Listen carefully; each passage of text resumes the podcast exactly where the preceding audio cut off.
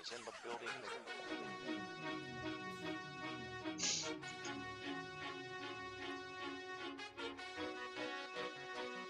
Fala, amigos do Hard Count, aqui é o Vicente Brasil. Chegamos, olha só, chegamos ao 17 episódio. Conseguimos, galera, resistir. Somos verdadeiros guerreiros do podcast brasileiro. E estou aqui com meus dois grandes amigos. Primeiro deles, Ademir Júnior, por ordem alfabética, lá do Canadá. Como é que você está nesse escritório lindíssimo que você está posicionado? Bom dia, Brasa. Bom dia, Vado. Estamos aqui, né, preparados para mais um episódio aí para a galera que, que nos acompanha. Espero que eles curtam aí, cara. Hoje vamos falar de, de coisas diferentes, assim, digamos assim, né, cara? Não, não tão rotineiras, mas vamos aí. Muito bem. E diretamente da rua Marquês do Paraná, com seus cabelos grisalhos, Fábio Naldino.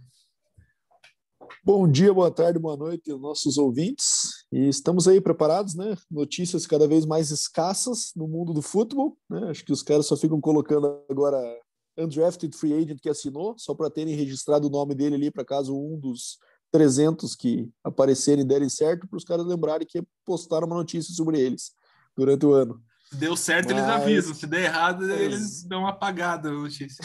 Exatamente. Mas mesmo assim, tem, o que não falta é conteúdo para a gente falar, né? A gente também fez o levantamento lá nas nossas redes sociais de sugestões, não é? Então, nos próximos programas a gente vai levar em conta também a opinião dos nossos queridos ouvintes. Mas mais importante que tudo é estar reunido aqui com vocês dois, meus queridos grandes amigos, para mais um episódio. Muito bem. Estamos aqui numa manhã típica curitibana, com frio e sol. Talvez um dos meus dias preferidos sejam assim, aquele friozinho, mas você vai no sol, esquenta, você sai do sol, fica frio comendo um pão com manteiga aqui ouvindo esses dois comentando futebol americano. Então vamos lá, galera. Começamos com o nosso quiz aqui, né? O nosso Boninho preparou o plot aqui com certa preguiça hoje, né, Deminha? Mas vamos lá, vamos lá. Quiz do Brasa, episódio 17. Então, é um jogador de número 17. Primeira dica, vou perguntar para o Bado primeiro hoje. É um jogador número 17 que foi draftado no primeiro round? Um, Philip Rivers. Philip Rivers. Temos o primeiro palpite, Deminha. Não precisa repetir, porque tem bastante 17, hein? Josh Allen. Josh Allen. Ah, agora sim, agora temos é, palpites divergentes. Muito bem, muito bem. Então você aí de casa, do carro, é, da sua corridinha que está ouvindo o nosso podcast, vai pensando aí no número 17 e ao final do programa a gente joga mais dicas até a gente matar essa charada. Então agora, quentinhas do Dema. Manda ver aí, Dema. Espero que você tenha cavucado bem essa semana aí, porque tá difícil, né?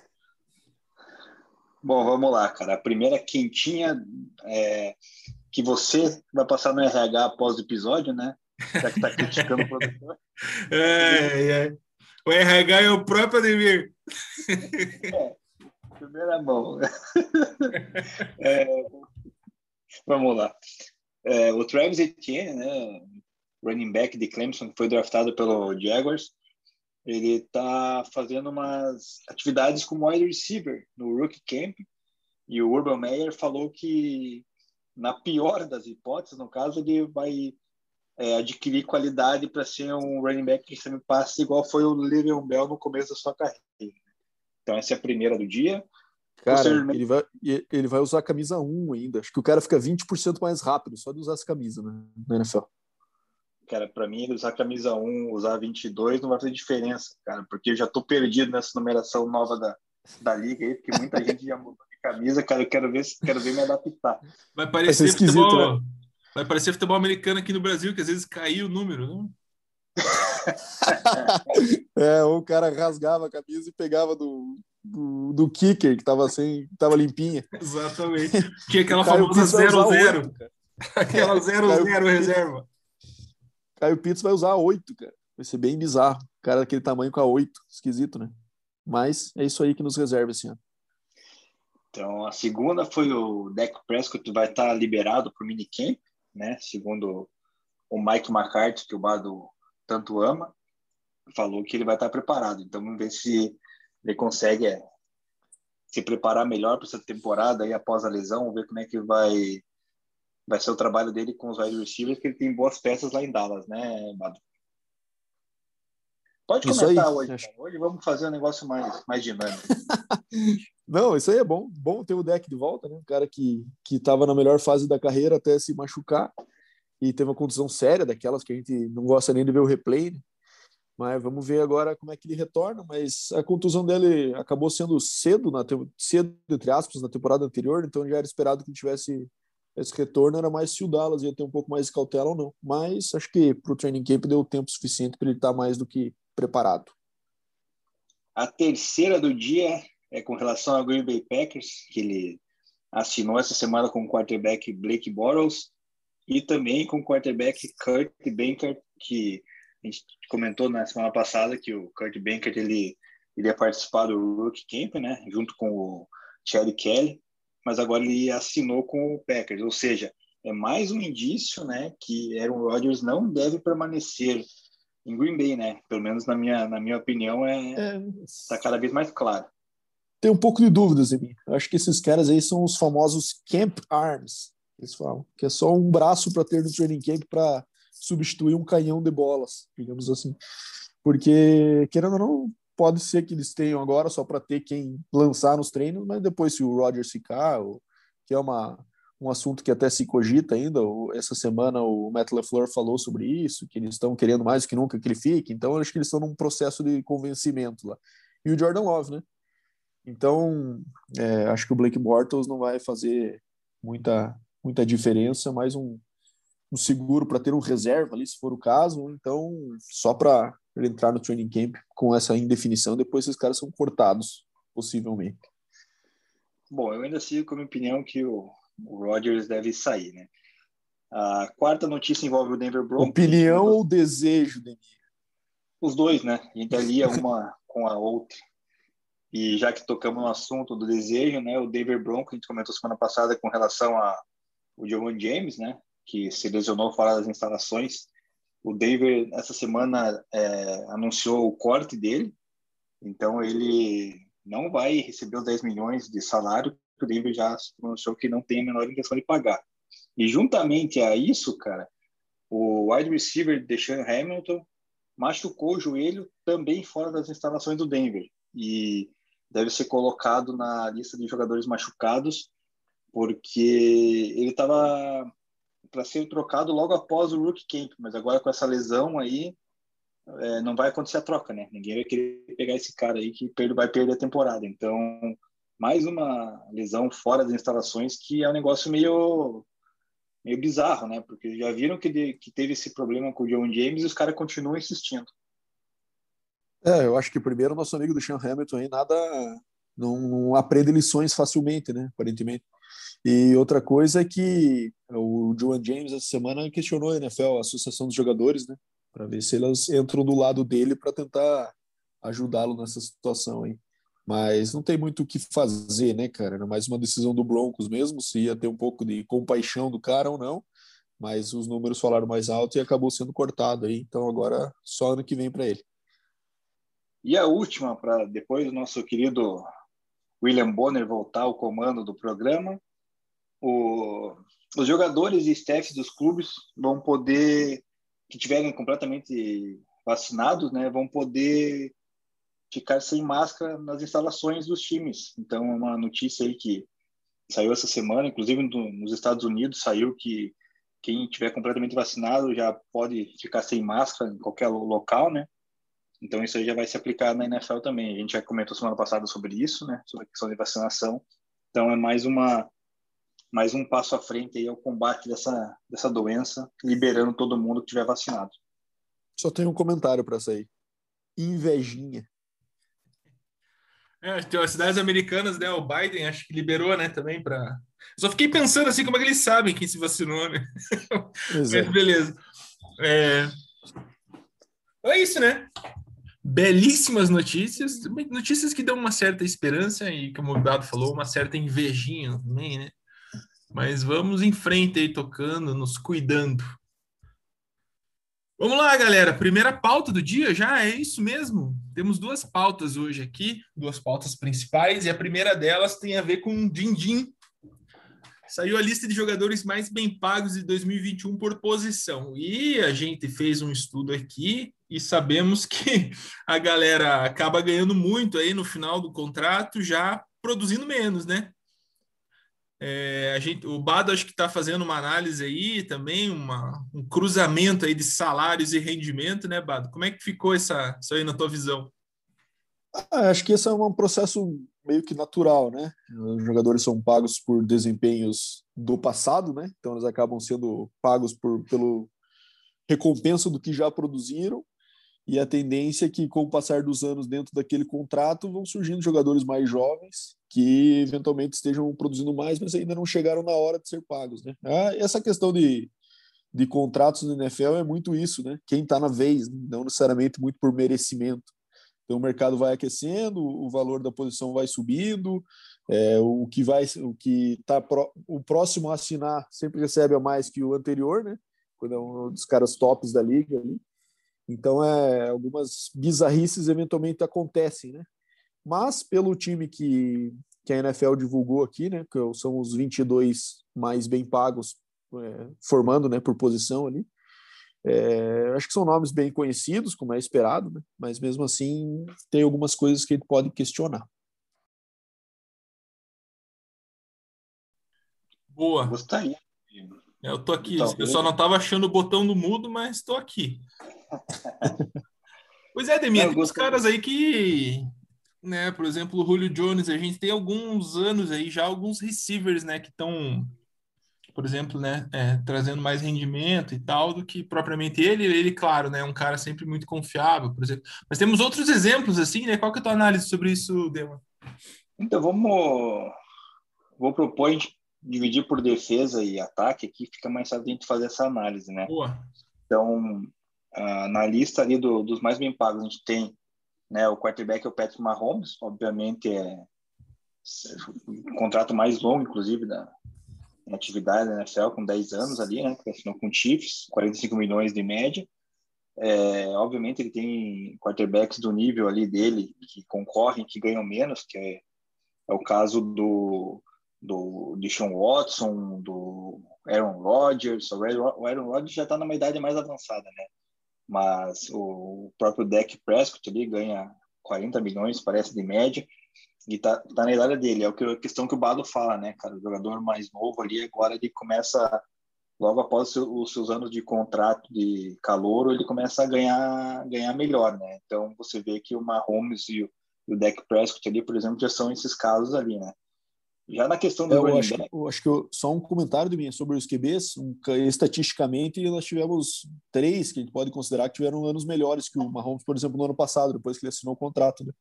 Um deles é o Josh Allen, né? que é um cara que tem também muitos, muito, muita influência no jogo corrido. Né? Acho que essa é uma marca desses caras também, novos que estão chegando aí, são, tem esse perfil diferente que contribui nos dois lados da posição. Né? Kyler Murray também, né? que a gente vai ver isso fazendo uma, uma busca aqui por fantasy points, digamos assim, né? Comparando é, as pessoas que jogam, os caras, quem joga fantasy aí sai, costuma acompanhar. E o Rodgers que você falou no passado. Então, mas mesmo assim, eu acho que não são caras que estão acima do, do nível do Mahomes, assim, quando a gente está falando de contrato. Então, acho que é natural que ele esteja um contrato mais alto, mas, por exemplo, vai chegar o Josh Allen na hora dele ser pago, é possível que ele já ganhe mais. Né? É, o caso do Josh Allen, ele é o 32º quarterback mais bem pago aqui pela lista que, que a gente consegue verificar no Spot Track aqui. Ele ganha 5 milhões e 300 né, mil dólares. Ele está à frente do Ken Newton, cara, por 200 mil dólares. Ou seja, cara, um absurdo, né? Que é, contrato deveria... de calor, né, cara? Daí agora, quando ele tiver aquela é, opção do quinto ano, eles já podem negociar, já vão forrar ele, certamente é onde começa a mudar, né? Que o contrato de calor sempre mais baixo, que é a questão também que a gente tem do, no, nos running backs com o Secon Barkley, né? Ele ainda está no contrato de calor, ganha acho que 6 milhões, enquanto o Chris McCaffrey, que é o mais bem pago, já ganha 16, né, de média. Então, é... o que me pega ali é a questão dos wide receivers, na verdade, cara, que eu vejo que tem muito jogador mais mais velho, digamos assim, ganhando bem, né? Que é o caso do Julio Jones, do próprio Keenan Allen ali que eles ganham mais que Michael Thomas, que Tyreek Hill, que o próprio Odell Beckham, né? Eu acho que a, nesse ponto do, do ataque ali que causa uma, uma diferença grande, cara, né? Nessa, nessa análise de, de salário. Porque uma análise de custo-benefício também, né, cara? O Keenan Allen, pelo o Julio Jones e o DeAndre Hopkins mostraram, né, alguns momentos assim da carreira seriam os melhores da liga, né? O Keenan Allen, embora seja um cara com muito potencial, vive quebrado, né? É, difícil ponderar aqui e falar é, é merecido, é válido, né? Gastar isso nele aqui, sendo que você poderia ter Tyreek Hill, Allen Robson por, pelo mesmo valor, né? É, eu acho que no caso, o caso do Keenan Allen, ele, eu acho ele meio underrated quando a gente fala de produção, né? Um cara realmente que tem é, um skill set assim de, dos principais da liga, né? Mas ele está um pouco overpaid mesmo nessa situação, ele tá, paga um pouquinho mais do que realmente a gente deveria. Tem Davante Adams, Tariq Hill, Stephon Diggs, é, Calvin Ridley, tivemos o Metcalf também, que ano passado tiveram temporadas bem melhores. E eu acho que no caso dos dois que a gente falou, Hopkins e Julio Jones, acho que tem uma diferença entre os dois significativa, né? Acho que o Hopkins está mais no, no auge do que, o, do que o Julio Jones ainda no momento, né? O Andrew Hopkins teve uma influência muito muito impactante no, na temporada do Kyler Murray, inclusive no passado, melhorou todas as estatísticas do Kyler Murray em relação ao ano anterior com, com a chegada, né? Então, ele sim, eu vejo que é um cara que está no auge e merece esse status. Já o Julio, acho que é, é aquela questão, né? Final de contrato longo, ele fez um contrato aí que que visava que ele encerrasse a carreira no Falcons, né? Então, pagando muito por muito tempo. Então, é, acho que isso reflete um pouco dele ainda estar tá nessa lista aí, apesar de umas temporadas já com algumas contusões aí nos últimos dois anos. Eu acho que o Julio Jones tem esse o histórico dele de talvez ter sido o melhor wide receiver aí dos últimos, né? Sei lá, quantos anos? 10 anos, 8 anos, 7 anos. É, acho que era o Julio Jones, era a posição, era o cara a ser chamado ali para a posição. Falou wide receiver, vira quase um sinônimo, né, pelo biotipo, é um cara meio, meio diferente dos outros, assim, né, de, de número de jardas recebidas, algumas temporadas não tantos touchdown, mas é um cara que acho que a responsa ali de que ele, que ele passa, assim como wide receiver, talvez o melhor da liga, porque a, é. gente, a gente vê vários receivers, né, com, com qualidade, a gente fica, hoje em dia a gente fica com dúvida, né, quem que é o melhor? A gente tinha o Calvin Johnson antes, falava, né, cravava, também, né? Teve uma época tem uma época que, que foi o Toninho, né? O Toninho é, sim, disparado é, no melhor uns anos. Aí. É, não tinha isso, né? Hoje em dia é muito dividido, mas né, nos últimos anos a gente olha o Julio Jones aí como talvez o. É, eu ah, acho que desde o, desde o Megatron, né? Ele é o cara que mais chama atenção pela, pela questão aliar tamanho à velocidade, né? Eu acho que ele é o que mais se destaca nisso, assim, por ter essa esse ser esse freak, assim, né? Quanto a quanto a tamanho. Mas o fato que mais me chama atenção no Julio Jones é o nome dele, né? Quintoris Lopes Jones. O nome dele não é Julio, cara. Não faz o menor sentido isso. Ah, cara, acabou toda a mística agora. Ela chama Júlio. Júlio deu. Cara, bom, né, cara? Agora, porra, cara. Agora não, não merece ganhar o que ganha, né? Ganha 22 milhões aí com esse nome, não, não, não merece.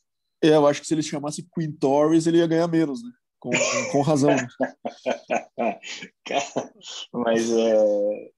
Não, o Julio Jones, que nem o Brasa falou, né, cara? A questão dele nos últimos anos aí serem, serem incríveis, é por isso que o Falcons paga, né? Até pela produção que o próprio Matt Ryan ajuda, né? Com, com a conexão que ele, que, ele, que ele tem com o Julio, mas se bem que agora parece que o Julio tá para sair e tá um negócio meio. Não querem pagar tanto mais no Julio, porque eles acharam Calvin Ridley, né? Que é um outro excelente wide receiver. Mas eu destaco aqui nesse, nesse grupo wide receivers excelentes que ganham um pouco, cara. O Mike Evans, né, do Tampa Bay, o próprio Chris Godwin, os dois, talvez até para ajudar no, na manutenção da equipe, eles, eles baixaram o salário, né? Mas são jogadores que ganham abaixo da média, o Davante Adams ali, o próprio Stephon Diggs no Bills, então, assim, tem muito jogador que você olha que está muito overpaid, né? Por exemplo, se pegar uma lista aqui, você vê um. Eu não vejo um potencial gigantesco no, no Robert Woods, por exemplo, está na frente é, do Davante Adams, né? Então, é. Não, bizarro, isso é bizarro. É, tem umas coisas assim meio, meio que não dá para entender, né, cara? Você olha o, o é Hilton também, por exemplo, ganha 8 milhões, cara. É um wide receiver que já pelo menos uns 10 milhões deveria ganhar ganhar mais que o, que o Will Fuller, né? Que o Shepard. Então, mas é o mercado, né? Varia um pouco da produtividade que os caras tiveram nos últimos anos com, a, com o balanço de quem está chegando agora, né? Então, assim, eu vi que o Jalen Waddle, lá do Miami, já assinou o contrato, vai ganhar quase 7 milhões já no primeiro ano, cara, da média, né? Então, assim, já é um valor muito alto para um calouro, né, cara? Não sei, nem foi testado ainda para saber, o cara já ganha mais ali que, que muitos jogadores já que estão estabelecidos na liga. Então, é, é do mercado. É, eu, só, eu só acho que o Keenan Allen, cara, ele tem um potencial dele, de fato, se tornar um dos principais estatísticos da liga aí no, nos próximos anos com o surgimento do Justin Herbert, aí, né, que teve uma temporada de calouro é, espetacular e o Keenan Allen se tornou o receiver número um dele ali, com certeza, né? Então, acho que, apesar de estar um pouco overpaid no momento, acho que foi um contrato que resguarda bem o Chargers aí para os próximos anos, né? Ele assinou no ano passado quatro anos por 80 milhões. Então, acho que acaba que ele pode se tornar o principal e vai estar com esse contrato aí por alguns aninhos. Então, também é um, um resguardo interessante por parte do Chargers. É, e sobre o T.Y. Hilton que você falou, Deminha, você sabia qual que é o nome real do T.Y. Hilton também, já que a gente está nesse, nesse assunto? Ah, de novo, mais um, cara. Eugene Marques Hilton. Onde está cara, o T.Y.? Me, me responda aí. Vamos fazer um, fazer um livro, né? Onde está T.Y. igual onde Deve está o Wally. Né? Pois é. Cara, parece, que é, parece que é por conta do pai dele, uma coisa assim, mas interessante, né? Cara, semana passada, semana passada não, semana que vem vamos colocar o quadro pro Bado, né, cara, descobrir o nome dos jogadores, aí ele vai trazer nas curiosidades toda a lista dos caras com nome diferente aí para para desanimar a galera ou não, né? E não vou te chamar de Demir mais, vou te chamar de Latavius. Latavius Murray Jr., por favor. Latavius Murray Castro Jr. É um nome que é um nome de impacto, né? Dá para ganhar bem, né, cara? Dá para ganhar bem, só que esse nome. Vamos voltar para a lista aqui, galera? Vamos. Posso falar do running back do Tyrande? Por favor. Então a gente está falando do Christian McCaffrey, né, como running back principal, é, mais bem pago, né? Ele assinou em, em 2020, 4 anos, 64 milhões. E daí já começa aquela maldição do running back do primeiro round sendo pago, né, meus amigos? Já se quebrou ano passado, jogou pouquíssimo. E, enfim, tem o, o Alvin Kamara, a gente achou que fosse ultrapassá-lo no ano passado nessa questão do mais bem pago, né? Mas acabou ficando um milhão abaixo dele. E nós temos também o Ezekiel Elliott, que tem o, o, mais garantido dinheiro em relação aos running backs, apesar de não ter o maior contrato, 50 milhões na posição. Então, é lógico que esse tema é sempre polêmico, né? Running backs de primeiro round, porque é, existe uma tendência a você pagar e o cara se machucar, como é da natural da posição, né? Mas não tem muito o que fazer, cara. A partir do momento que você paga o cara performa, como foi o caso do Christian McCaffrey nos primeiros anos, ele, ele acaba não dando muito argumento para o contrário, né? Mas é, a questão do, do running back é que geralmente ele só ganha esse primeiro contrato depois do de calor, né? O segundo já é bem mais difícil, ou ele pega o mínimo dos veteranos lá em algum time que esteja disposto. E falando dos Tyrants, é, George Kittle, né? É o mais bem pago. É, ela assinou em 2020 5 anos 75 milhões e acho que o caso dele, ele apesar do potencial e tal, ele performa abaixo da, do, do, do Travis Kelsey. E acho que é muito em função do Travis Kelsey ter é, assinado em 2016 uma extensão, né? Faz um bom tempo já.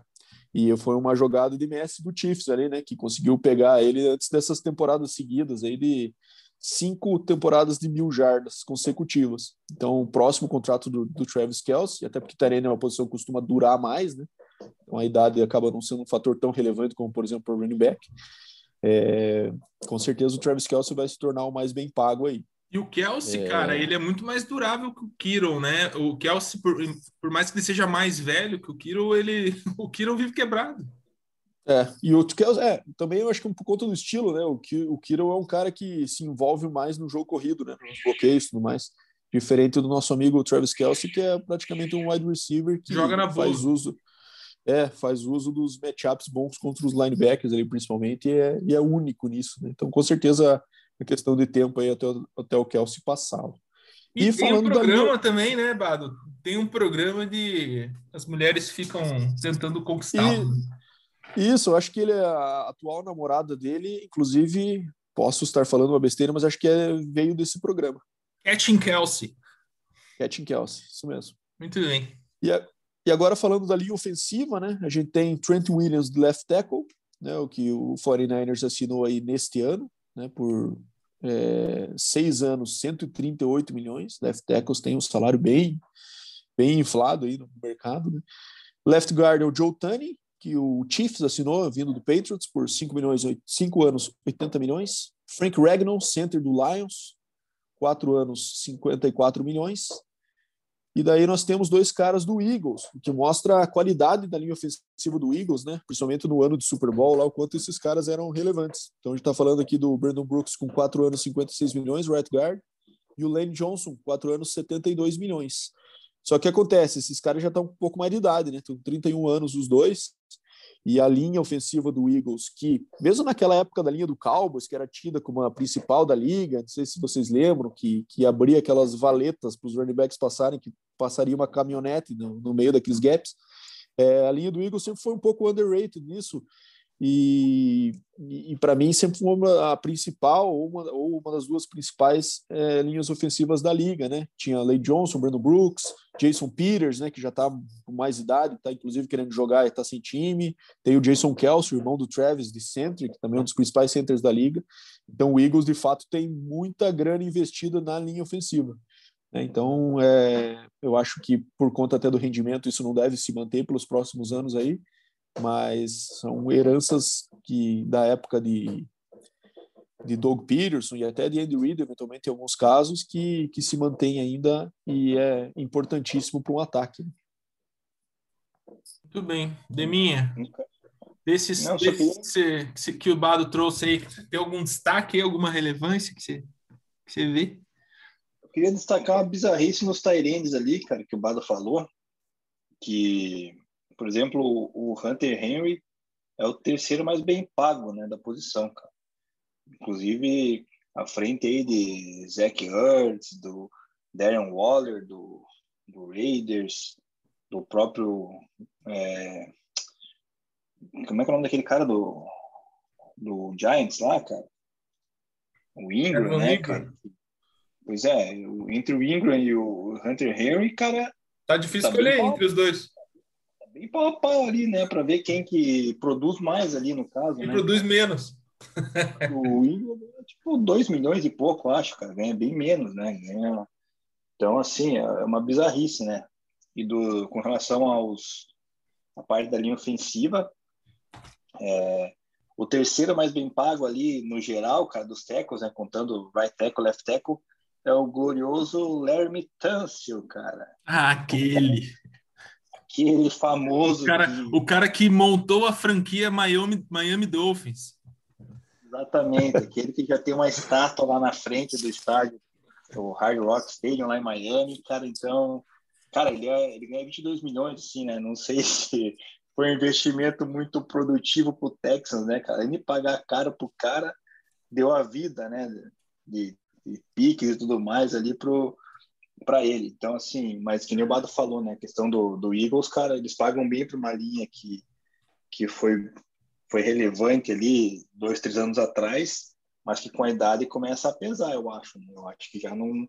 Do ano passado já não vi tanta, tanta coisa boa na linha do Eagles ali, cara, para todo esse investimento, né?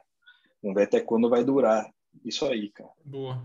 É, eu acho ah, que o, o, as, os linhas ofensivas internos, né? O guard e center acabam tendo uma durabilidade menor na liga do que os tackles, né? Que eventualmente é uma posição um pouco mais prime, né? Um pouco mais preocupado ali com, com o pass rush do que com o bloqueio para corrida. Né? Então, é, passou dos 30 já fica arriscado para pagar muito caro para center e guard. Né? dá para dizer que Tâncio já é maior que Dan Marino em Miami? Ajudando tanto na construção dessa franquia. Quem diria, né, cara? Quem diria? A Ermitança, depois daquele evento engraçadíssimo no draft, né? Teve essa, essa, esse protagonismo na liga. Acho que é um ídolo em Miami. Como que é? Que evento que era esse no draft? Não lembro. Vocês não lembram que durante o draft apareceu ele usando drogas com uma máscara de gás? Ah. Um vídeo dele. E daí ele estava botado para sair no top 5 ali, mais ou menos, e foi escorregando, escorregando, porque o, algum, alguém sacaneou ele soltou esse vídeo durante o draft, cara. E daí os times ficaram meio loucos, assim, sem saber o que fazer. Os que tinham no board ele começaram a passar, passar, passar, ele caiu lá para baixo. Nossa, e deu muito boa para Miami, né? Acho que gerou o quê? Umas seis, sete picks para Miami, só é, troca do, do, Texans e trocas das trocas e etc. E da defesa, galera, como é que como é que tá isso aí? Bom, já na questão das defesas, a gente tem ali o o melhor jogador né, da, defensivo da liga, que é o que melhor recebe entre os linhas ali, que é o Aaron Donald, né? 22 milhões e meio, que ele assinou um contrato em 2018 com, com o Rams. É, justo, né? Muito bem pago, não tem nenhum é, linha é, interior ali que ganhe, que, que jogue mais do que ele, né? Ao lado dele tem o, o DeForest Buckner, do Colts, que ganha 21 milhões. Mas daí acho que já cai uma, um, tem um gap grande entre os dois. E partindo para os Eds, cara, aí sim, né? Você tem o Joey Bosa, que é o que mais ganha, cara. Inclusive é o, é o, defensor que mais ganha na NFL, 27 milhões de média. Que assinou em 2020 com o Chargers. E do outro lado temos o Miles Garrett, cara, que ganha 25 milhões que ele assinou com o Browns. O Garrett, ele é, ele é bom, né, cara? Ele, é, inclusive arranca a cabeça dos QBs adversários e tal. É, é, um cara que ganha para matar o quarterback, não só para dar teco. E, ele é marvado, esse aí. É. E assim, eu, eu, eu, desculpa, mim, pode seguir. Só comentando, na lista ali, cara, desses dos Eds ali, por exemplo, a gente tem ali que ganham menos, né? O Khalil Mack e o DeMarcus Lawrence do Cowboys, né? Eu acho que esses dois aí deveriam ganhar mais, pelo menos, do que o Garrett, na minha opinião, né? Você acha? É, eu acho que assim, primeiro de tudo que é um pouco injusto o Aaron Donald não ser o mais bem pago por ano, né? Que ele tem um contrato do mesmo valor do Joey Bolsa, 135 milhões, só que o do, do Bolsa é de 5 anos e o dele é de 6. Né? Porque, cara, o Aaron Donald, pelo impacto que ele tem na liga, ele merecia estar com, com uma margem em relação a qualquer outro jogador de defesa na NFL, né? É, talvez o defensor mais representatividade. É. Com certeza, é algo que ele deve disputar aí nos próximos anos. Lógico que está com um contrato bem robusto, né? Mas eu acho que pela performance ele merece, ele mereceria essa, esse título aí e essa um pouco margem, inclusive, de, em relação ao segundo, sabe? E eu destaco também o impacto do Force Buckner, né? No, no, no, na defesa do Colts nesse ano, né? Então ele teve 9 sacks e meio, é, 26 é, hits no QB, e 10 tackle para loss. E para você então, ver a queda também da defesa que ele deixou, né? Sim. Então, então essas linhas internas aí, quando você acha um, monstrinho desse, um anormal, assim, que você, que, que, você tem que pagar, cara, tem que manter, porque o impacto deles é, é muito diferenciado em relação aos outros é, inside defensive line. Né? Mas acho que, para mim, assim, dentro do, do, que a gente viu do ataque, por enquanto que a gente viu da defesa, tá justo, assim. Não vejo discrepâncias quanto aos nomes, assim, sabe? Acho que faz sentido, assim, serem os nomes mais bem pagos aí, né? Talvez uma dúvida Concordo. ali do Khalil Mack com, com o Garrett, mas acho que o DeMarcus Lawrence está mais abaixo do, do Garrett, na minha opinião.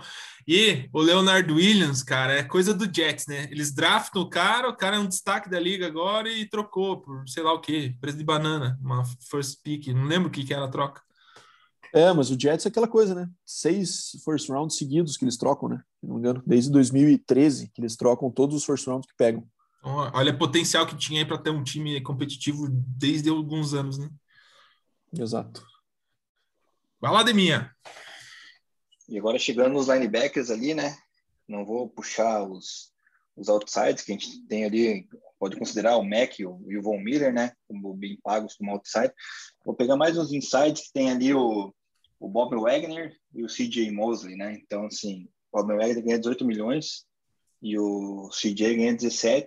Eu acho que né, esses dois estão realmente acima do, dos que vêm abaixo ali, como o caso do Zedarius Smith do, do Green Bay, o próprio é, Cunningham do, do Texans, que ganha 14 milhões e meio como inside, o Miles Jack do Jacksonville também. Eu acho que aí tem uma, uma, um gap de qualidade entre esses dois ali que eu citei, que são os mais bem pagos, com relação ao restante da liga, né? Vamos ver, talvez agora, talvez um que ganhe menos, né? Que acho que também é questão de adaptar o salário para manter a equipe, é o Lavon Davis do Tampa Bay, né? Eu acho que esse aí merecia um pouquinho mais de, de grana. Fora isso, acho que tá, tá meio que, que no padrão ali os linebackers. E o Bob é, Wagner é um cara... Hein, o Bob Wagner é um cara de destaque, assim, porque a gente tava falando esses dias, né, da revolução do, dos, dos jogadores, dos linebackers de interior, né? e como ele traz essa dinâmica diferente dos linebackers antigos, né? Aqueles casca-grossa que só davam cabeçada no meio da linha. É um cara muito dinâmico, muito rápido, com leitura muito boa, tanto para passe quanto para cobertura de passes, quanto para corridas. Então é o cara que mais, né? Eu, como fã de linebackers, aí é o cara que eu destaco como o melhor da liga mesmo. E CJ Mosley, não sei, cara. Talvez, né? Ele veio para ser o novo Ray Lewis lá em, no Ravens e tal, chegou no Jets ali, tá ganhando bem. Ele tem uma. É consistente, né? Ele, de certa forma, né? Mas eu gosto muito do, do, do inside do, do Colts, cara, o Leonard. Acho que é um cara que brevemente aí pode ganhar uma graninha. Desculpa, Bado, diga lá. Não, é, acho que é só um comentário rápido. Acho que o Bob Wagner se destaca muito pelo estudo também, né? O cara é muito dedicado, né? Ele lê tendência de, de ataque, ele é um dos melhores em, em adivinhar jogadas. Né? E o CJ Mosley, a questão é a durabilidade dele, né? A pandemia e a contusão fez com que ele jogasse, perdesse 30 de 32 jogos desde que assinou o contrato com o Jets. Então o Jets, mais uma vez, dando azar aí. Desde que assinou 85 milhões em 19, ele só jogou dois jogos. É, foi um cara que acho que não atingiu todo o seu potencial, embora tenha temporadas de mais de 100 tackles, né? Então. Ele foi muito bem no Ravens. Foi muito bem no Ravens, né? Mas acho que é, também é um pouco das expectativas que a gente joga, né? Põe um middle linebacker no Ravens, a gente já espera que o cara seja aí num outro patamar, né? É, ele foi quatro vezes pro Bowl no Ravens. Então, é, o, o, dinheiro que ele recebe não é não merecido, né? Mas acabou que ele teve esses problemas aí de durabilidade. É. Bom, fechando então a, o time defensivo, né? Ele tem os defensive backs, então os três cornerbacks aqui, dois safeties que a, que a NFL listou. Né? Então, temos como mais bem pago dentre eles o Jalen Ramsey, né, com 5 anos, 100 milhões. É, Marlon Humphrey, do Ravens, com 5 anos, 97,5 milhões, mas o cornerback, e o Tredavious White, do Bills, por 4 anos e 69 milhões. Todas as assinaturas recentes, como é boa parte dessa liga, né, ano passado, os três. E como safeties, temos o Justin Simmons, do Denver Broncos, e o Buda Baker, do Arizona Cardinals. Né? O que mostra também a desvalorização dessa posição aí, né? É, dentre todas as posições que a gente falou até agora, a safety é que menos paga, né? Então o Justin Simmons aí fechou um contrato nesse ano por quatro anos e 61 milhões e o Buda Baker é, em 2020 por quatro anos e 59 milhões. É, acho que como destaque dessa, desse grupo aí, sem dúvida, é o Jalen Ramsey, né, que fez essa aposta de, de ser trocado no Jaguars naquela época, falando que ele queria ser muito bem compensado e acabou recebendo esse contrato aí, né, que ele tanto esperava. E desde então ele tem ficado mais quieto, né? Como é comum desses cornerbacks faladores, né? Os caras aparecem, fazem o maior estardalhaço na liga, arranjam confusão, fazem trash talk, e depois que são pagos, eles é, encaram como uma missão cumprida.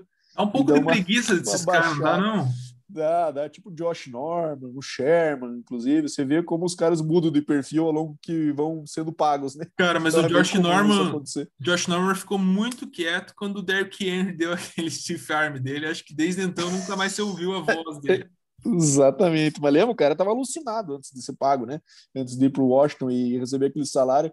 Teve até aquela, aquela briga dele com o Del Beckham, que é um dos highlights da liga dos últimos anos, né? Que os caras se deram até capacetado um no outro na orelha.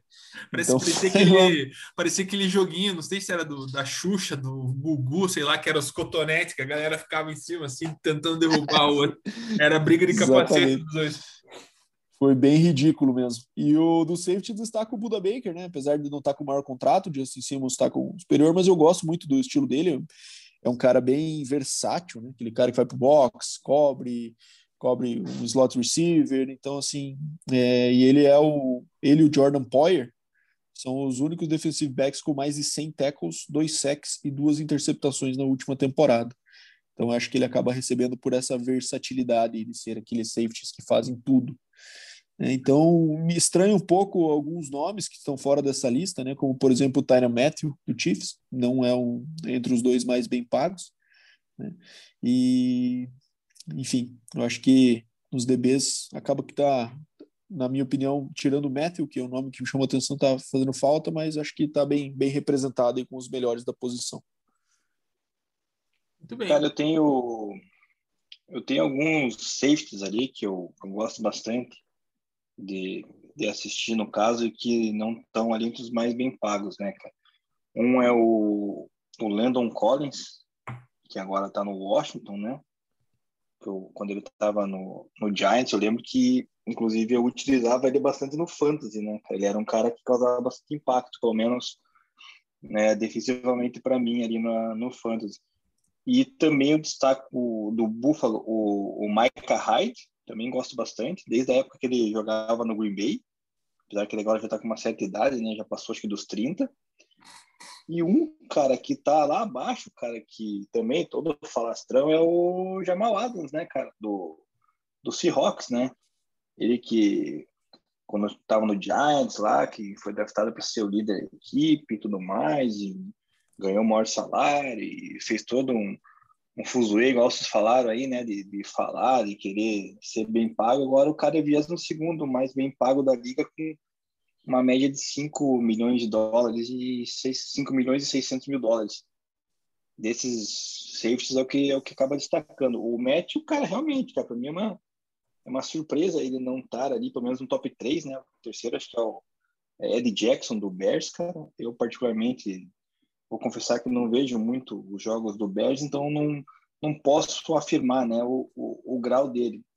Mas, assim, para mim, o Tyron Matthew seria pelo menos um top 3 ali, cara, juntamente com, com o Baker e com o Simmons, cara. Mas o Simmons é mais aquele safety que ele só ele aparece na hora nas horas mais decisivas, né? Você não consegue absorver muito ele durante o jogo, cara. Eu como torcedor do Broncos, né, eu não vejo tanto impacto nele com relação a tackle, a a interceptações e tal, porque ele, ele, ele realmente ele, ele tem a sua presença no campo que dificulta o, o quarterback de, de completar os seus passes, principalmente longos, cara, porque ele é muito rápido, né? Então ele, ele tem essa arma ali e acho que isso causa impacto no jogo dele, né? Fazendo com que ele seja menos visto nos highlights. E dos DBs ali de cornerback, cara, eu destaco o Trey Davis White, né, do, do Buffalo, que eu acho que ele joga mais como um como um níquel, né, se não me engano.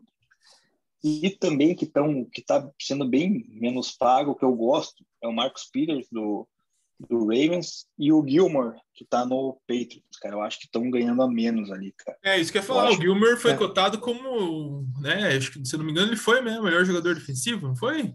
Foi, foi. É que eu, que acho que o Gilmore ele recebeu o contrato dele alguns anos, acho que uns dois anos atrás, né? Por isso que ele não tá nessa lista tá aí, né? Mas acho que mantendo o nível, acho que a tendência é que ele volte para ela nos próximos anos.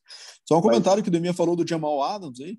Eu acho que para mim esse cara é uma armadilhaça, né? É, assim, porque acaba que ele tem números que não são na posição dele, né? O cara tem ano passado fechou com 83 tackles e 9 sacks e meio são números linebacker, né, cara? Então você acaba é, pagando por um safety e recebendo linebacker. Aí. É, até, isso não tem nada de errado, né? Mas você acaba reforçando a posição errada, né? É, acho que, acho que tá. tem um pouco do paradigma que mudou também, né? Como a gente falou dos, dos inside linebackers que mudaram, a questão do strong safety mudou bastante, né? Hoje você tem dois Sim. safeties mais fundos, né? Que, que trabalham a parte da cobertura mesmo, né? E leitura para antecipação e tal. Então ele tem o estilão do strong safety, meio polamalo, que chega na linha e passa pela linha. Moda antiga, né? É. Exatamente. É, e, e, o Marcos Peters, que o Demia comentou, é, eu acho que tem um fator risco aí. O cara é completamente maluco, né? Esse cara é uma bomba relógio ali, de, de polêmica, de problema fora de campo. Então, acho que isso também dá uma segurada na, nos caras irem all-in nele nos contratos, é. sabe? E tem um é, cara... Porque pelo, pelo, pelo talento dele, pelo, pela posição que ele foi draftado, não faz sentido ele já tá, ter mudado de time, assim, algumas vezes, como aconteceu, né? Ele foi do Chiefs, foi pro Rams, agora tá no Ravens. É, então tem mais coisa aí além relógio, talento. Cara. É. E que eu falar aqui de um cara que mudou a defesa, mesmo sendo um, um CB, foi o Marshawn Lattimore, né, do, do Saints, cara. É um cara que mudou e acho que brevemente será pago aí, né? Então, é, acho que está entre os top 3 aí, na minha opinião, também, com relação a, a CBs. Sem dúvida, tem uma classe cara, nova vindo forte aí, que é o Marshawn Lattimore, ele... tem o Denzel Ward também do Browns, que é um cara bom. Denzel então, Ward, esse possivelmente... excelente, é. O Letmore, ele ganha menos de 4 milhões, cara. Ele ganha bem abaixo, né? É, ele é, acho que é Hulk ainda, não é? Tá no, acho que ele tá no primeiro né? contrato ainda. É, ele vai, certamente vai subir aí a, a cotação dele, né? Eu uhum. queria destacar ali, cara, do top 6, cara, dos CBs, o, o Miami Dolphins tem dois, cara, o Byron Jones e o Xavier Howard. Um ganha 16,5 e o outro ganha 15 milhões, cara. É um é um, um gasto grande, né, é. na, na posição. Xavier né? Howard, Xavier Howard teve uma temporada de bastante destaque esse ano, né? É, na última temporada ele teve, acho que ele foi o líder em interceptações da liga. Cara, acho que ele fez um jogo, um jogo muito sinistro contra o, o Chiefs, se não me engano, cara. Ele acho teve 10 interceptações né? esse ano, cara. Então, com certeza isso aí vai contar também no próximo contrato dele. Pô, mas ele já ganha 15, cara. Vai, vai explodir então, é, cara. Vai forrar. Mas 10, inter... 10 interceptações não dá para desconsiderar, né? Não, não dá. Mas eu digo assim, é, realmente. Mas eu digo assim, investimento do, do time, né? Os dois ali, cornerbacks Sim. comendo 32 milhões quase no cap, cara. É. É. E, cara, e pra você ver, né? Eu tava, eu tava olhando aqui, é um time que a gente dá pouco, pouca visibilidade desde que o Peyton Manning saiu, que é o Colts, né? Como ele ele acabou formando um time bem equilibrado, né? Acho que falta pouco para ele voltar a ser contender de verdade, assim, né? É, porque ele, eu estava vendo CBs, né? Deu o Javier Holds aqui, que tá, tá lá também, não, não teve uma temporada tão boa quanto teve no Vikings é, nas outras temporadas, mas você vê, né? Um Buckner, esse cara, é, a, a linha de, de, de, linebackers ali é bastante boa também. Então, né? Darius né, Leonard, né? É, então é um time que, cara, que é para a gente ficar de olho aí.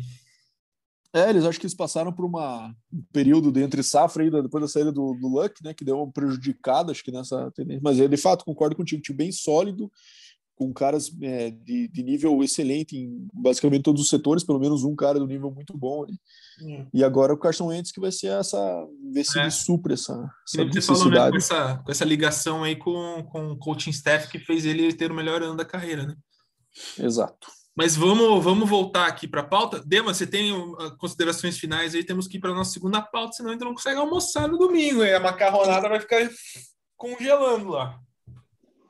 Por mim, pode passar para a segunda pauta aí. Vamos falar da, ah, da tabela. Se o Boninho carimbou, vamos para cima, então. Segunda pauta do dia, tabela da temporada. Então, quer dizer lá que tem o tiozinho lá que fica no Excel, fez seu trabalho, como é que funciona, Bado, essa, essa construção aí, né? Você estava falando antes na nossa pauta aqui que a galera já sabe os confrontos, mas não sabe a ordem. Como é que traz para a galera como é que funciona essa construção? É, na verdade, esse hype da liberação da temporada é muito mais pela pela questão da definição dos jogos que vão ser prime time do que dos confrontos em si, né? Apesar que muitas vezes o torcedor comum ali não tem esse acesso para para esse chaveamento, para saber, mas esses confrontos estão definidos por anos já, né? Que eles fazem uma mescla ali, obviamente as divisões estão sempre, e daí tem outra divisão que você pega que é da NFC, outra da AFC que você enfrenta naquele ano, e alguns jogos que são definidos por, por regras de, de confrontos a cada ano. Assim. Então, é, é os, os, jogos, já, com exceção desse ano que teve uma diferença por conta do 17 jogo, que não estava previsto, né?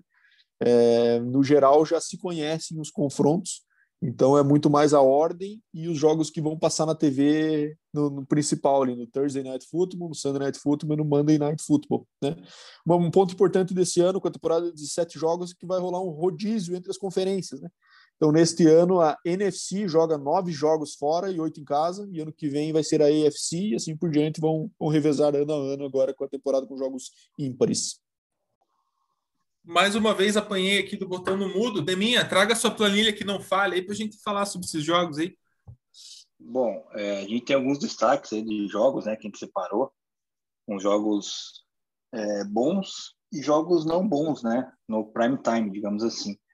Então, assim, a gente começa com o primeiro jogo da temporada, é fantástico, né, cara? É Cowboys e Bucks, nada mais justo que o que o Bucks, né, atual campeão, e o Cowboys que vem com o time sendo montado muito bem nos últimos anos ali, vamos ver com a volta do Dak Prescott. Então, o jogo realmente não erraram né, na tabela ali em colocar esse jogo na, primeira semana, né?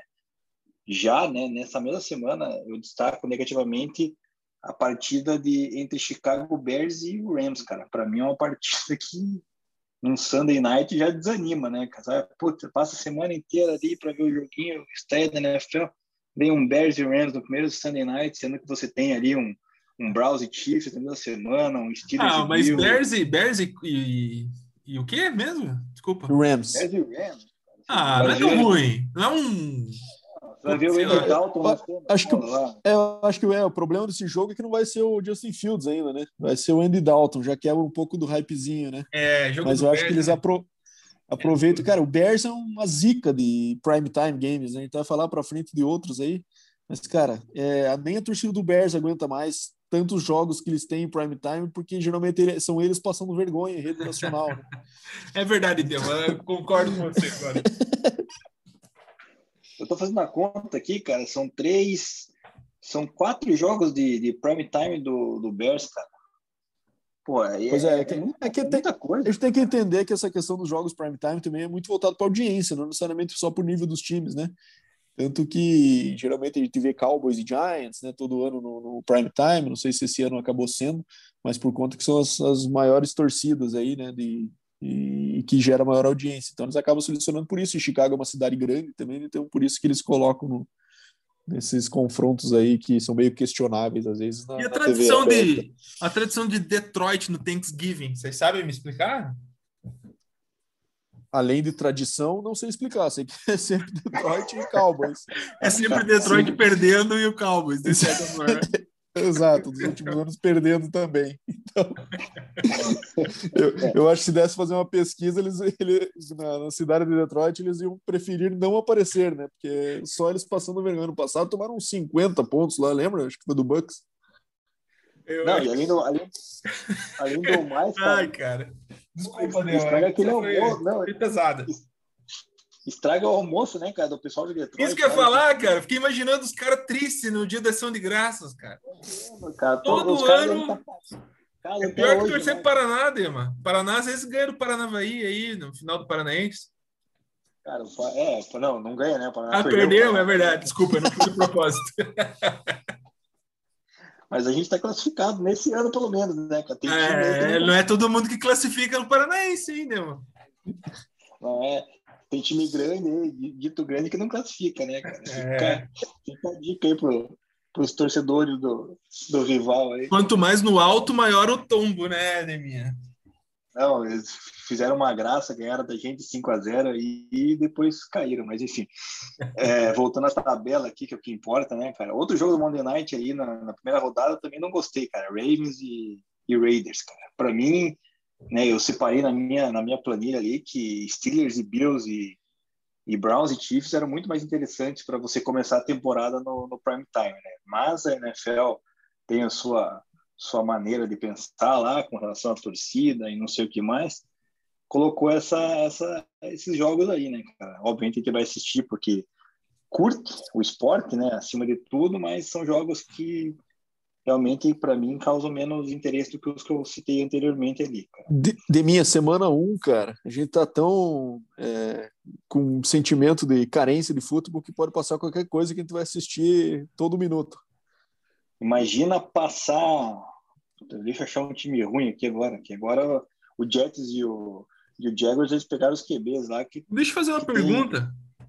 Tem... Né? Mas imagine pegar o Pets de Cameron Newton contra o Bears do Andy Dalton. Pelo amor de Deus, né, cara? Isso não é jogo que você assista na televisão. Ai, cara. Uma pergunta. Eu lembro que há uns anos atrás, agora eu não sei mesmo, é, a partir de determinada semana, dependendo da classificação dos times, eles mudavam o prime time. Acontece isso ainda? Porque eu tô vendo que tá marcado já, né? Tudo. Acontece no Sunday Night, e já está com esse contrato estabelecido há um tempo, e agora o Monday Night também vai ter. Aliás, agora não, o Monday Night também assinou essa possibilidade, só que só começa a partir da temporada de 2023. Entendi. Então, aquela zica do Monday Night é possível que aconteça. Inclusive, aproveito o gancho aí para falar de um jogo que eu acho bem provável que isso aconteça, que é Vikings e Bears na semana 15, né?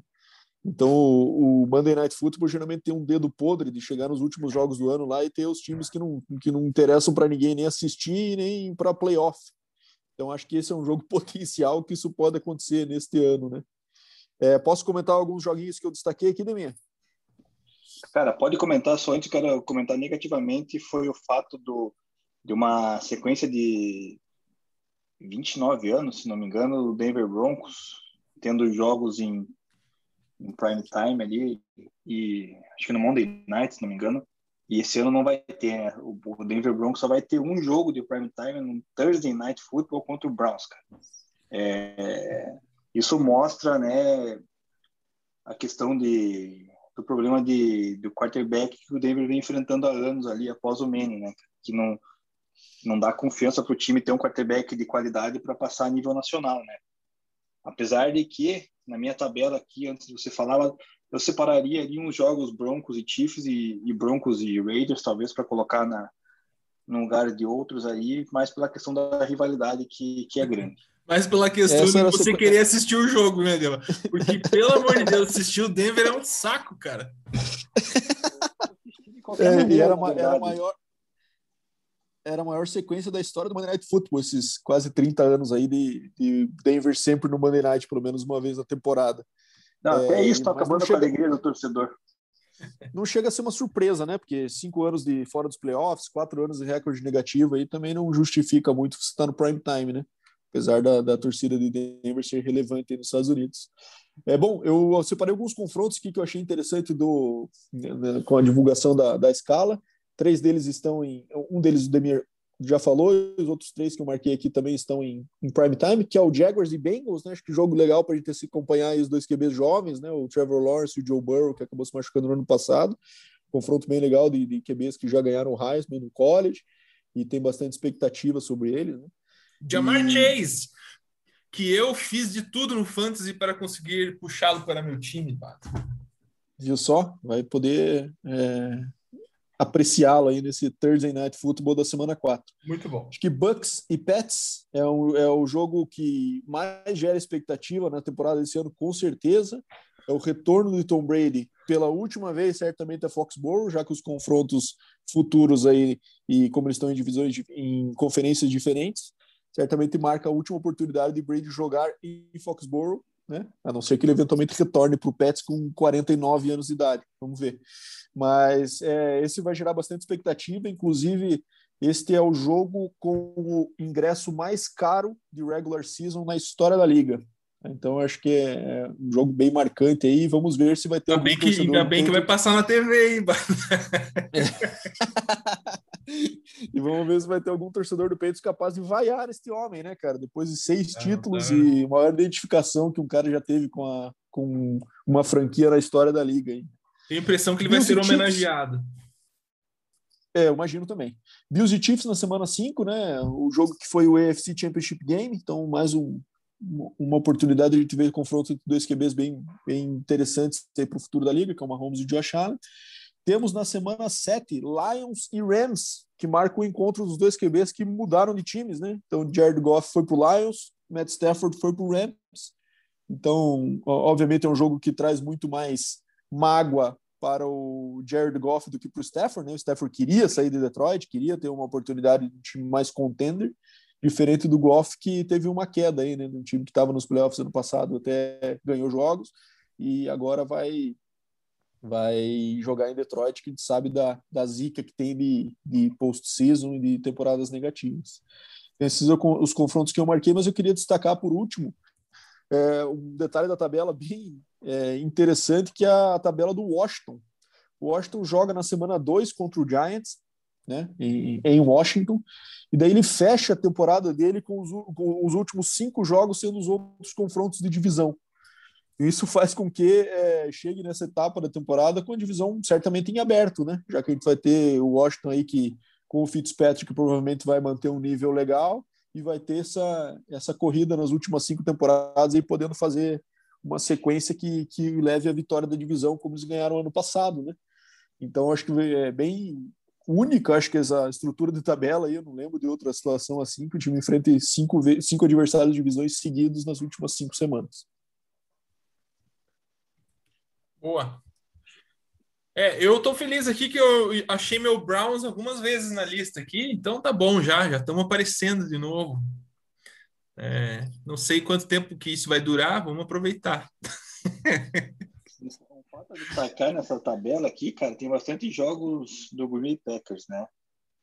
E com essa indecisão aí do, do Aaron Rodgers, obviamente não, não tem como alterar mais a tabela, né? Só dos jogos lá pro final da, do ano. Mas, assim, vai ser um tombo na audiência aí, né, cara? Quando Aaron Rodgers, se de fato sair do Green Bay, né, cara? Eu acho que acaba afetando um pouco, né, na, independente da torcida do Green Bay ser grande ali nos Estados Unidos e tal, acaba interferindo, né, cara? Eu preferia colocar outros jogos ali, não ter esse risco, correr esse risco de perder audiência, né? E, e saiu aquele cálculo deles lá, eles usam o cálculo para fazer achaveamento, eu acho, né? É, de, de, força de tabela e tal. Vocês têm isso em, em mente aí ou não? Fazendo uma pergunta fora de pauta para ferrar vocês dois. O que, que, tem? Existe um cálculo, sim. É, mas não sei se vocês têm de cabeça aí qual o time que tem o caminho mais facilitado por enquanto. Cara. Vamos trazer no próximo episódio. Não, é o âncora ferrando a galera. É, o cara veio derrubar, né, cara? Mas é, eu tinha visto, se não me engano, cara. Vai rolando o dema que o Bada tá procurando. O Steelers tem uma tabela mais. mais Steelers e Raiders. Steelers, Raiders é. e Lions são as, as, forças de tabelas mais complicadas desse ano e o Seahawks tem a mais fácil. É engraçado isso, né? Porque a, a, força de tabela do Lions, por exemplo, é muito complicada por causa do Lions em si, né? Não necessariamente por causa dos times adversários, porque ele é pior que todos os outros. Então é claro que vai ser difícil a força de tabela dele, porque todos são melhores. É chama atenção aqui são os caras que estão com as mais difíceis lá, né? Que são dois times que não tem muito potencial, não, que é o Jaguars, né? Que está em 29 ali na força tabela, enquanto é as mais difíceis, e o Eagles, que está em 30. Depois vem Buccaneers e por último, se, perdão, pelas mais fáceis, desculpa, falei besteira. Jaguars, Eagles, Buccaneers e Seahawks têm as mais fáceis e Steelers, Raiders, Lions e Bengals as mais difíceis. É, mas acho que tem um pouco disso, né? Do poderio do time, né? Que facilita o seu próprio trabalho. Né? Então, acho que, claro que no cálculo, isso, não jogar contra eles já facilita nesse, nesse cálculo, né? É, Lions, Bengals e Texans, terceiro, quarto e quinto, com as mais difíceis ali. Então, o Texans, principalmente, acho que tem, e o Bengals também, que está com um time jovem, aí tem trabalho bem difícil para a temporada 2021. Muito bem. É isso sobre a tabela, galera? Mais algum ponto? Acho que cobrimos. Deminha, é o homem da planilha tá... que não falha. Não, é isso aí, cara. Espero que nossos ouvintes tenham curtido a tabela aí, né? Quem a gente até colocou lá o Prime Time no nosso Instagram. Espero que eles gostem, quem torce para os times ali, principalmente quem torce para Pets da vida, vai gostar, né? Packers, Pets, é, Cowboys, tem bastante, bastante jogos desses times ali, né? Boa. E hoje, e hoje em dia no Brasil tá muito mais fácil assistir os jogos, né? Pra gente que é fã aqui. Eu lembro que na época a gente só assistia Sunday Night praticamente, né? E Monday Night, né? Não, não tinha, era dois jogos disponíveis aí. Quem queria assistir era ou pirata é. ou pagava muito caro, né? No Game Pass. Hoje o Game Pass também é super acessível, né? Game Pass acessível, streaming também tem a roda aí para quem quiser, né? É, passa muito jogo na, na própria ESPN, né? Durante a tarde tem vários canais que passam que passam jogos simultâneos, inclusive, então de fato está tá muito mais acessível e, e o fato dos horários também, do, do não ter mais horário de verão também ajuda, né, nesse Verdade. ponto. Né? Eu particularmente gosto do horário de verão, mas para a NFL é bom não ter, né? Então não temos aqueles jogos acabando tão três horas da manhã agora. Verdade. Muito um bem. melhor. E temos curiosidades de badolas hoje? Temos duas curiosidades que eu separei aqui. Meu. Deus, haja nosso... coração, pessoal. Vamos lá. No nosso querido Toninho está sendo processado por violência. Nossa, e... quem? Antônio Brown? Não acredito. Antônio Brown. Então ele já é, ele estava com aquelas acusações de assédio sexual, até de estupro, né? Que ele conseguiu fazer acordos com as vítimas. E agora ele recebeu um processo essa semana de que quando ele foi cortado pelo Raiders e ele voltou para sua casa na Flórida, teve a questão da mudança dele, né? Seus pertences foram foram trazidos da Califórnia para a Flórida.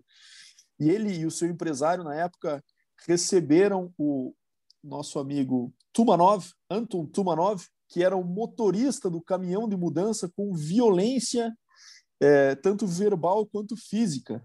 Então, os caras bateram no motorista do caminhão de mudança, é, quebraram o carro, quebraram a chave Então, um negócio meio sem sentido até de explicar, né? Quão louco você tem que estar tá e fora de si para descontar toda a sua ira no motorista da Graneiro. Né? Então, acabou sobrando para o cara aí que agora está processando. O advogado, o Sérgio se pronunciou aí que está desapontado, que o cara está fazendo isso depois de um ano, como se estivesse sendo oportunista, tudo mais, mas enfim, tem que. É, acaba tendo que é, responder por esses atos aí que teve aquele momento de fúria lá, né, que passou no ano passado e que parecia que o cara era incontrolável e em breve ia aparecer nu na sala de alguma senhora sendo preso aí, né? Então, uhum. Antônio Brown é essa bomba relógio que tá falando o Marcos Peter, Antônio Brown é isso potencializado, então tem esse risco aí. Parece que agora ele está num momento mais zen, né? Mas vai ter que responder por essa por esses causos aí. E outro ponto que me chamou a atenção essa semana uma notícia é que tanto o Bruce Arians quanto o Tom Brady é, falaram que o, o quanto o Brady teve de dificuldade para aprender o playbook do Arizona Cardinals no ano passado.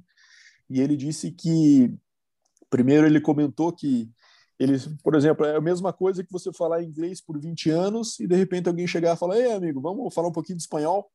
É, ele falou que foi dessa forma a adaptação dele, que demorou, e ele falou que só depois da semana 12, Bruce Arians comentou, que eles de fato conectaram bem e partiram para um modo um pouco mais ofensivo, um pouco mais agressivo no ataque e acabou é, desencadeando na corrida deles até o Super Bowl.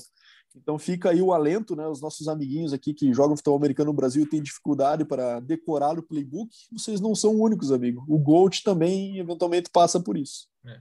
A diferença é que ele estuda bastante, né? e não desistiu. E ficou bem evidente, cara, né? Na temporada do Bucks, isso, né? O rendimento dele, como melhorou a partir da semana 12, de fato, né? E daí foi a grande arrancada ali que o time. E tem um pouco disso no esporte coletivo, né? É, a partir do momento que o time encaixa, ele encaixa na hora certa, ele chega no, na final é, no, na, na, ponta dos cascos, né? Ele chega na final é, no seu máximo potencial, né? Isso que acabou acontecendo com o Bucks, na minha opinião, também ano passado. Naquele próprio jogo do Chiefs já mostrou isso, né? Teve aquela, aquele primeiro quarto desastroso lá que o Tarek Hill pegou 200 jardas e depois o Bucks já conseguiu equilibrar o jogo no final, inclusive teve é, ficou apertadinho ali, sabe? Então ali acho que eles já acharam um modelo que era um pouco mais agressivo, um pouco mais vertical, né? E isso fez com que o time encaixasse bem e, e essa corrida até o Super Bowl. Muito bem, fechamos. Agora voltamos para o nosso quiz. Bora? Tem uma. Tem, tem uma, uma Dema? Ah, o Dema sempre me, me, acaba a empolgação do quiz aqui. Vai. Não, o pessoal tá, tá denegrindo a imagem dos Tyrands, né, cara? Hum. Agora, semana passada a gente anunciou que o Tibon né, vai assinar com o Jacksonville Jaguars. E agora essa semana é o Kelvin Benjamin que vai estar assinando aí com, com o Giants para ser Tyrande. Ele que foi wide receiver, né? Na época do Panthers. É, tem problema de peso, que nem Seria Tyrande uma posição para aposentados, Dema? Sei lá, cara. Estão denegrindo os Tyrands, cara. É, é, impressionante. Tim Tebow e, e o Kelvin Benjamin já tem mais de 30 anos, os dois já estão retornando para jogar de Tyrande. Ou seja, daqui a pouco eu vou voltar a jogar também, né, cara? Ainda tô tô no limite da, do, dos, dos 30 anos ali, né? Então essa é a minha curiosidade. Você tá no limite dos 30 anos, Dema? Você já tá no lado errado dos 35, já. Vamos falar um pouco de verdade aqui, Dema. Ficou até assim, sem fala agora. Mas, cara, que é o Benjamin é, é, Eu acho que é aquelas situações mais que ele vai ser é, fazer parte do elenco enquanto o elenco está grande aí, os caras aproveitam a oportunidade que tem 90 jogadores no elenco para fazer algumas experiências aí. Tanto ele quanto o Tibo, acho que vão ter um, um trabalho difícil para é, se manterem entre os 53, chegando a próximo da semana 1. Muito bem. É isso? Posso ir para o quiz agora, Boninho? À vontade. então tá, a primeira pergunta foi: esse número 17 foi draftado é, na, no primeiro round. E a segunda, segunda dica é que ele foi eleito Comeback Player of the Year uma vez na carreira. Hum, preciso de mais informações. Eu não sei se o Rivers foi para manter. Ah, mas achei que essa aí vocês iam iam iam, iam para um palpite e depois essa era a minha pegadinha. Bom, o palpite foi que a minha tá errada já, né? A do minha foi, já. O Rivers eu confesso que não lembro. Mas ele também não teve muitas contusões, pelo que eu lembro, para ser um comeback player of the year no ano seguinte. Eu acho que eu errei também, Brás. Manda mais uma. Mais uma? Putz, essa era a minha, era meu, minha, minha bala de prata, essa. Então vamos lá, vamos mais uma, que eu esqueci qual era. Vamos lembrar aqui. Era essa, né? Então ele foi comeback player, número 17, que foi first round. E a outra é que. Puta, agora esqueci, hein, o que, que era que eu tinha pensado. Não, tô brincando. Era um wide receiver. Vou facilitar aqui. Já sei. Wide receiver. Posso falar? Pode falar. Plaxico Burris. Ah, cravou! Ah, toma Boa, essa, Bardo. Aê! O, homem que atirou na própria virilha. Exatamente, o homem que atirou na própria virilha. E eu tava esperando que vocês fossem falar Ryan Tannehill no comeback player. É verdade. Nossa, nem, nem lembrei do tempo. E a minha pegadinha, eu lembrei a minha pergunta que eu tinha pensado antes dessa do ser wide receiver, que era esse jogador jogava como wide receiver, porque também era uma pegadinha, né? O Tannehill jogou de wide receiver no college, não jogou? Jogou, em Texas A&M, exatamente. É, vocês não iam lembrar mesmo, então ainda bem que não perguntei. É, o, o saudoso Plexico Burrs. O Plexico era um cara bacana, né, de se assistir, um cara alto, um cara que ficou muito famoso por ter feito a recepção do Super Bowl, né, aquele Super Bowl da virada do, do Giants contra o Patriots, que não tinha perdido durante a temporada. Então ficou um cara bem marcado na NFL. Era um receiver que deu um tiro na própria virilha, foi draftado pelo Steelers, jogou no Giants, nos Jets, e se aposentou. Chegou a, a trabalhar um pouco no como coach no Cardinals lá, como um estagiário, mas acho que agora não está mais na liga. É um cara que teve tiver... temporadas aí de 1.200 jardas, 1.300 jardas, chegou a fazer ali mais de 10 touchdowns em algumas temporadas no Giants, e foi um cara bastante importante para os títulos aí do time de Nova York. Diga lá, Demon. Não, se não tiver nenhum caso de tiro na própria perna no Carlos, realmente ele está na profissão errada, acho, né? Então, não ensinou direito. É, é, é um pré-requisito. É, Diga é, o Plexico teve os melhores, melhores anos no Giants, realmente, né? No, na época dos Steelers, ele era o receiver 2, entre aspas, atrás do Heinz Ward, né? e depois no Giants que ele teve essa questão de protagonismo, culminando no, no, na vitória do Super Bowl, que ele marcou o TD lá da virada depois daquele catch do, do milagroso lá do David Tyree no meio do campo, ele culminou aquele drive com um TD. Muito bem. E temos alguns 17 famosos aqui: Tannehill, Jeffrey, Davante Adams, Rivers, Josh Allen, tem o McLaurin, tem o Plexico, tem Doug Williams, tem vários caras aí 17, tinha bastante gente, achei que ia ter menos. É isso, Doug galera. Williams, interessante. Primeiro QB negro a ganhar. Primeiro QB negro, isso mesmo. É... E aí, galera? Tchau? Diga lá. Fechamos, né? Fechamos. O episódio ficou, ficou longo, mas acho que ficou, foram legais as discussões aí. E aí, Deminha? Bom dia, boa tarde, boa noite e até a próxima semana com novidades aí nas nossas redes né, sobre os assuntos. Boa, galera. Obrigado. Até o 18º episódio. Um grande abraço. Boa semana para vocês. Até a próxima. Um beijo.